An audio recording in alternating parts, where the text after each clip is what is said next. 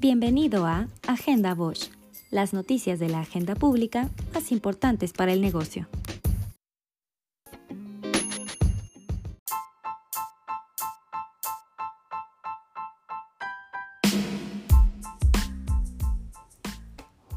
El presidente Andrés Manuel López Obrador informó que, de acuerdo con estimaciones de su administración, la pandemia de coronavirus causará la pérdida de un millón de empleos. Sin embargo, mencionó que el gobierno ya trabaja en la creación y recuperación de dos millones de empleos, con la entrega de programas sociales, la construcción de proyectos prioritarios como el tren Maya y el aeropuerto de Santa Lucía, y la contratación de nuevos elementos de la Guardia Nacional y personal para el sector salud. Además, dijo, la entrada en vigor del Tratado de Libre Comercio con Estados Unidos y Canadá el próximo primero de julio será benéfico para el país.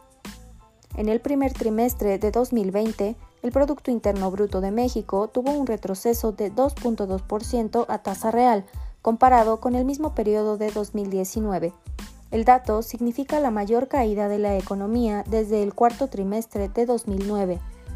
El INEGI detalló que con cifras desestacionalizadas la reducción fue de 1.2% comparado con el trimestre previo, acumulando así cuatro trimestres consecutivos con reducciones. Las actividades industriales se contrajeron 2.9%. En la fabricación de automóviles y camiones la caída fue de 4.5% y en la manufactura de autopartes fue de 13.2%. Ambas actividades aportan el 20% del PIB manufacturero. Durante abril, el valor de las exportaciones de mercancías en México alcanzó 23.385 millones de dólares. Las exportaciones totales mostraron un retroceso anual de 40.9%, el cual fue resultado de contracciones en las exportaciones no petroleras y en las petroleras. Al interior de las exportaciones no petroleras, las dirigidas a Estados Unidos cayeron a una tasa anual de 40% y las canalizadas al resto del mundo lo hicieron en 33.4%. Esta mañana, en conferencia de prensa, el presidente Andrés Manuel López Obrador presentó las medidas para la nueva normalidad y apertura de actividades, que reiteró serán de manera escalonada y bajo protocolos de seguridad. El secretario de Educación, Esteban Moctezuma, estimó que el regreso a las aulas en nivel básico, siempre y cuando el semáforo de riesgos esté en verde, iniciará en agosto. El subsecretario de Salud, Hugo López Gatel, dijo que al terminar la Jornada Nacional de Sana Distancia, las medidas de seguridad sanitaria pasarán al control de las 32 entidades federativas y cada autoridad estatal será la encargada de establecer la apertura de actividades. La Autoridad Sanitaria Federal notificará el nivel de riesgo.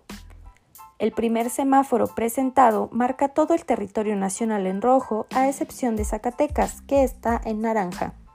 Cada jueves por la tarde se anunciará la actualización del semáforo para cada entidad federativa y entrará en vigor el lunes siguiente. Expresó también que en la nueva normalidad será fundamental la coordinación entre estados y federación para disminuir el riesgo de un posible rebrote. Al 28 de mayo se reportaron 81.400 casos confirmados acumulados, 16.315 casos activos y 9.044 decesos a causa de COVID-19.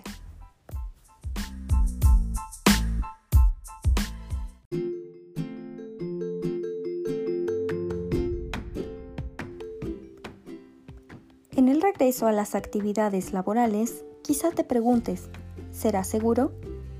Para Bosch, lo más importante es tu salud. Nuestra ambición en el largo plazo es un Bosch sin contagio.